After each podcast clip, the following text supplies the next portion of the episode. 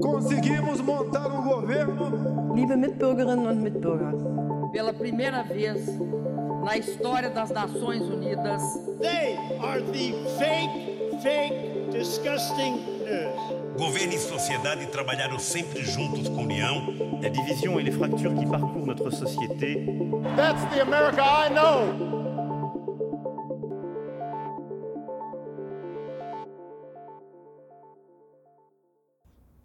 Olá pessoal, seja muito bem-vinda, seja bem-vindo. Está começando mais um podcast Almanac Político.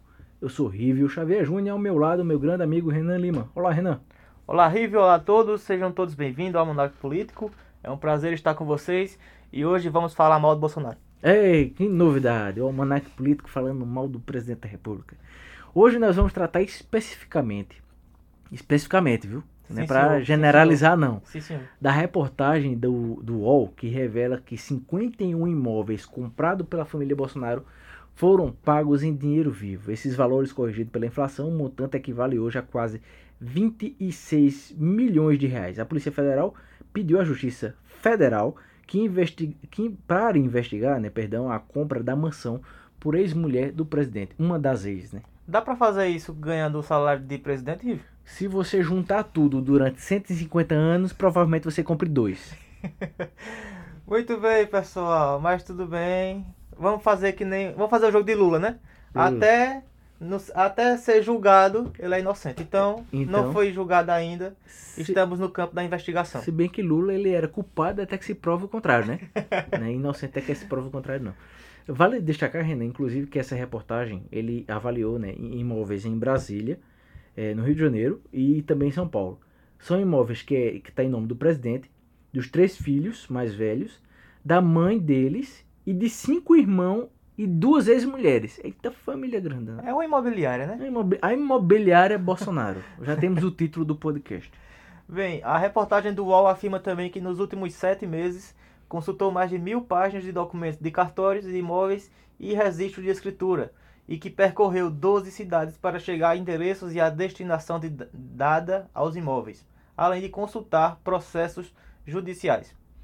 É, segundo a reportagem, desde os anos de 1990 até os dias atuais, o presidente e irmãos filhos negociaram 107 imóveis, dos quais pelo menos 51 foram adquiridos, total ou parcialmente com uso de dinheiro vivo. E com- quando indagado, ontem, acho que foi ontem que indagaram ele res- sobre a compra em dinheiro vivo, Bolsonaro fala que não tem problema algum comprar imóvel em dinheiro vivo. E realmente não tem, não é ilegal, né, Rivo? Mas a gente vai falar economicamente depois, porque chama a atenção. É ilegal não é não. Só que é estranho, o que causa estranheza é você ter. Ve- veja, veja a situação. É, é, raciocine comigo. Vamos lá nessa historinha. Vamos supor que eu tenho, vou comprar um imóvel de 300 mil reais. Um imóvel até razoável. E eu tenho esse dinheiro em casa, em mãos. Hum. Ou eu tenho no banco, eu vou sacar do banco. Eu vou ter que avisar o banco, pedir ao banco que eu vou tirar 300 mil reais para fazer um pagamento. Eu vou ter que sair com 300 mil reais do banco para fazer esse pagamento.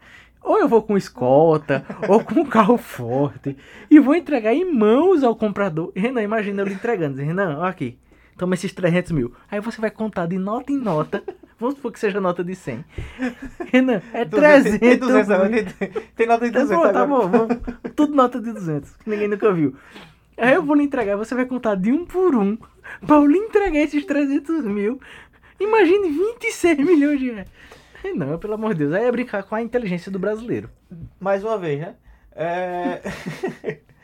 o jornal Folha de São Paulo, também um grande amigo de Bolsonaro, para não dizer o contrário, foi dizendo na reportagem da edição né, do dia 31 que, não, como eu falei para vocês, não é problema comprar com dinheiro vivo, mas levanta é, hipóteses de lavagem de dinheiro, que é o que vários economistas é, explicam, né?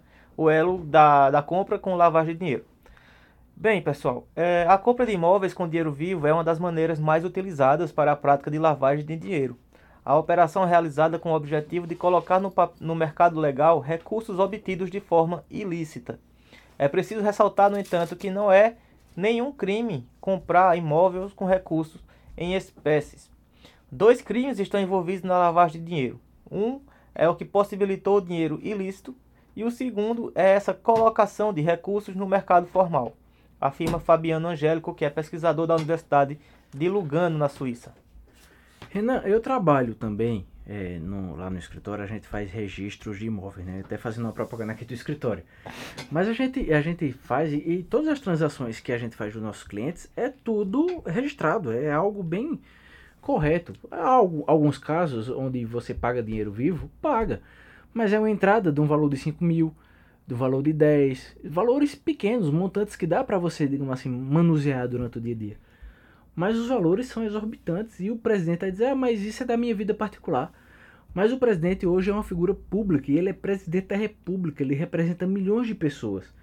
E não só isso, ele foi deputado, ele, ele sempre foi pessoa pública. Então não, não adianta dizer assim, ah, minha vida particular não tem nada a ver com isso. Não tem sim, porque assim, não é defendendo não, sabe? Mas Lula foi preso por muito menos. É, o que é um triplex comparado a 51 Hum. imóveis? não é nada. O que é um Atibaia, sítio Atibaia? Cadê Nada. Moro nessas horas? Bem, e isso saiu do campo jornalístico e foi para a área investigativa já. Não que o jornalismo não investigue, mas agora de forma judicial, porque a Polícia Federal pede à Justiça Federal para investigar a compra de mansão por ex-mulher de Bolsonaro. Policiais querem apurar se Ana Vale cometeu crime de lavagem de dinheiro ao adquirir casa em Brasília em 2021. Ela negava ser dona do imóvel que agora declara como parte do patrimônio. A Polícia Federal pediu à Justiça Federal a abertura de uma investigação que apura para apurar se Ana Cristina Vale, ex-mulher de Jair Bolsonaro, cometeu crime de lavagem de dinheiro a comprar uma mansão no Lago Sul, área nobre de Brasília. Ô Rívio, tu sabe com o que essa ex-mulher de Bolsonaro trabalha? O que é que ela faz? Ela aposta na Bet? O que é que ela faz para É. ter esse dinheiro? Ela é, ela é somente ex-mulher de do capitão. Ah, então... Isso já é um emprego suficiente. Eu vou, eu vou fazer um cálculo aqui, Renan, eu vou fazer um cálculo. Eu, eu fui, fui- dei um Google, dei um Google aqui, do salário de deputado no Rio de Janeiro hoje, hoje, na data de hoje, 2022. Não vamos nem fazer a correção pela inflação, certo? Eu vou botar como se ele estivesse recebendo sempre, desde hoje, 25 mil reais durante 32 anos. É 25 mil, cálculo bem de calculador, bem de ponta de lápis, vezes 12, certo? E 12 dá 300 mil, 300 mil no ano Hum, no ano, 300 mil no ano. São 33 anos, né? Vezes 33. Dá algo em torno de. Veja, presta atenção. hum. Só o salário dele, ele juntaria 9 milhões e 900 mil. Bem, a mansão da ex-mulher de Bolsonaro, né, que ele comprou, tá avaliada em 3,2 milhões. Então, essa aqui a gente dá pra... Meus amigos, eu tô falando de 33 anos juntando 100% do salário. É Sem 9 gastar um milhões e real. 900 mil, mas vamos dizer, vamos dizer que ele invista. E dobre seu rendimento, é 18 milhões. Vamos dizer que ele seja um mago do investimento e triplique o valor dele. É, é algo que não. É, é, mais uma vez eu repito, é brincar com a inteligência do brasileiro. Sem falar que Ana Cristina, ex-mulher de Bolsonaro, negava ser dona do imóvel e dizia morar de aluguel. A casa, eu acho que ela gostou tanto que comprou, né? Comprou. A casa estava registrada em cartório em nome de corretor de imóveis Geraldo Antônio Machado. Mas em prestação de contas enviadas à Justiça Eleitoral neste ano, a ex-mulher de Bolsonaro, que é candidata a deputada distrital pelo PP, declarou a mansão como parte de do patrimônio dela. Seria até um exercício. Foi até uma falha nossa vir aqui gravar sem fazer esse exercício. Mas, tipo, todo, todo candidato nas eleições de 2020 prestaram contas também, né? Precisa. Será que eles declararam que tem esse dinheiro para movimentar tantos imóveis assim ou É- não? É, exatamente isso, né? Aí você vê em outros governos, né? O governo do PT, o governo do Michel Temer, onde teve o. Esqueci o nome do deputado que tinha malas e malas de dinheiro vivo na casa Uhum. da mãe, né? O do baiano lá, eu esqueci o nome dele agora. Mas você vê que é, aí vem, vem Bolsonaro justificar que no governo dele não há corrupção. Né? Então é uma coisa que não faz sentido, sabe? A questão do, do Bolsonaro nunca foi a questão de ser anticorrupção. Sempre foi em defesa da família dele, não em defesa da família dos brasileiros. Ele pouco se lixa pro brasileiro. É a questão dos interesses privados, interesses particulares, acima dos interesses coletivos, os, os interesses da nação. Segundo o COAF, que é o órgão onde, segundo o presidente Lula, depois do governo dele teve maior espaço para investigação, a participação de Geraldo na transação financeira é um indício de possível simulação de compra e venda de, de propriedade, o que pode configurar crime de lavagem de dinheiro. A PF agora aguarda uma decisão da Justiça Federal para dar início à investigação. Meu amigo Renan, vou lhe fazer uma. botar você agora numa cilada. Para que você dê sua opinião sobre. A gente está, é, obviamente, em época eleitoral. Eu queria saber, os eleitores eles estão já mais de 75% na última pesquisa, já disse que já sabem quem vai votar para presidente, já tem seu voto definido. Mas você acha que ainda dá para, digamos assim, os indecisos serem influenciados ou essa notícia ou essa essa digamos essa situação dos imóveis da corrupção dentro indícios de corrupção na família Bolsonaro, dá para ainda mexer no campo político, ainda na decisão política, que a gente falta 25 dias para as eleições? Olha, Rívio, é, para mim depende da, da celeridade da justiça, mas como estamos a menos de 30 dias das eleições, eu acredito que não, tinha, não tem como alterar muita coisa, mas também melhorar não vai. Então, pelo menos ele não vai ganhar mais pontos por causa disso. A não ser que alguém tenha algum corretor de imóvel indeciso aí, de, rapaz, 51 em tão pouco tempo, ganhou meu voto. Mas acredito que não vai mudar muito, até porque existe a. É uma indagação que eu me fiz agora e com certeza os eleitores de Bolsonaro já estão batendo nessa tecla. Que é o seguinte: por que essa informação só foi divulgada agora?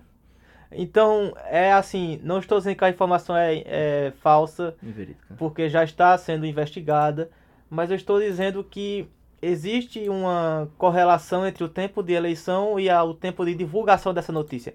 Porque com certeza, porque para eles correrem mais de 12 cidades, para eles lerem altos processos judiciais, não foi de hoje. Eles não descobriram isso hoje, né? Então, foi escolhido soltar essa notícia em pleno, em pleno período eleitoral. Então, é um indício forte de que essa informação não vai desestabilizar os bolsonaristas. Muito pelo contrário, Bolsonaro recorrentemente usa essa tática de que estão batendo em mim, mas quanto mais bate, mais eu cresço, eu sou que nem fermento de pão, eu sou imbrochável, né? Então, é, acredito que Bolsonaro consegue se livrar muito bem disso. E em menos, menos proporção, menos escala, Aqui em Pernambuco, Marília Reis foi, foi divulgado, né, a orçamento secreto de 3 milhões e meio, que foi para a Codevasf. E ela continua em primeiro lugar. Danilo vem crescendo um pouco. Inclusive, quero me retratar aqui, porque tá. eu disse no, no podcast da semana passada que Danilo já estava morto. Mas de uma semana para cá, Danilo ressuscitou. resolveu crescer. Até o, em minha defesa, o Gustavo que estava com a gente também Sim. concordou de não, realmente Danilo tá.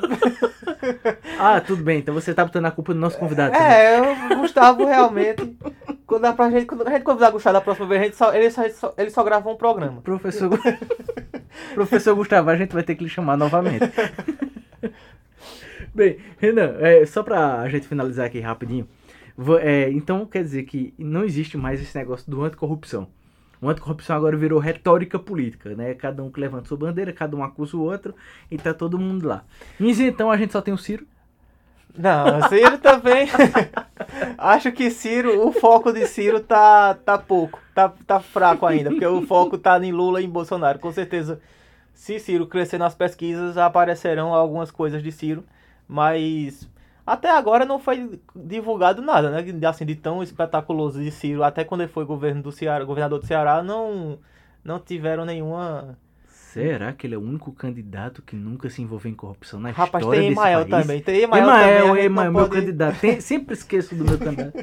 De tão famoso que ele é, meu Deus. Bem, pessoal, Finalizamos o episódio da imobiliária, ou da imobiliária, vê? Do Almanac Político. Pra fazer propaganda aqui no podcast. Se chegar em Caruaru, tem área pra comprar. É, desse... Chegamos ao final de mais um programa. Espero que vocês tenham gostado. Até a próxima semana. Obrigado, pessoal. Sigam a gente lá nas redes sociais, arroba Almanac Político. Eu sou Rívio Júnior. Até a próxima. Fiquem bem.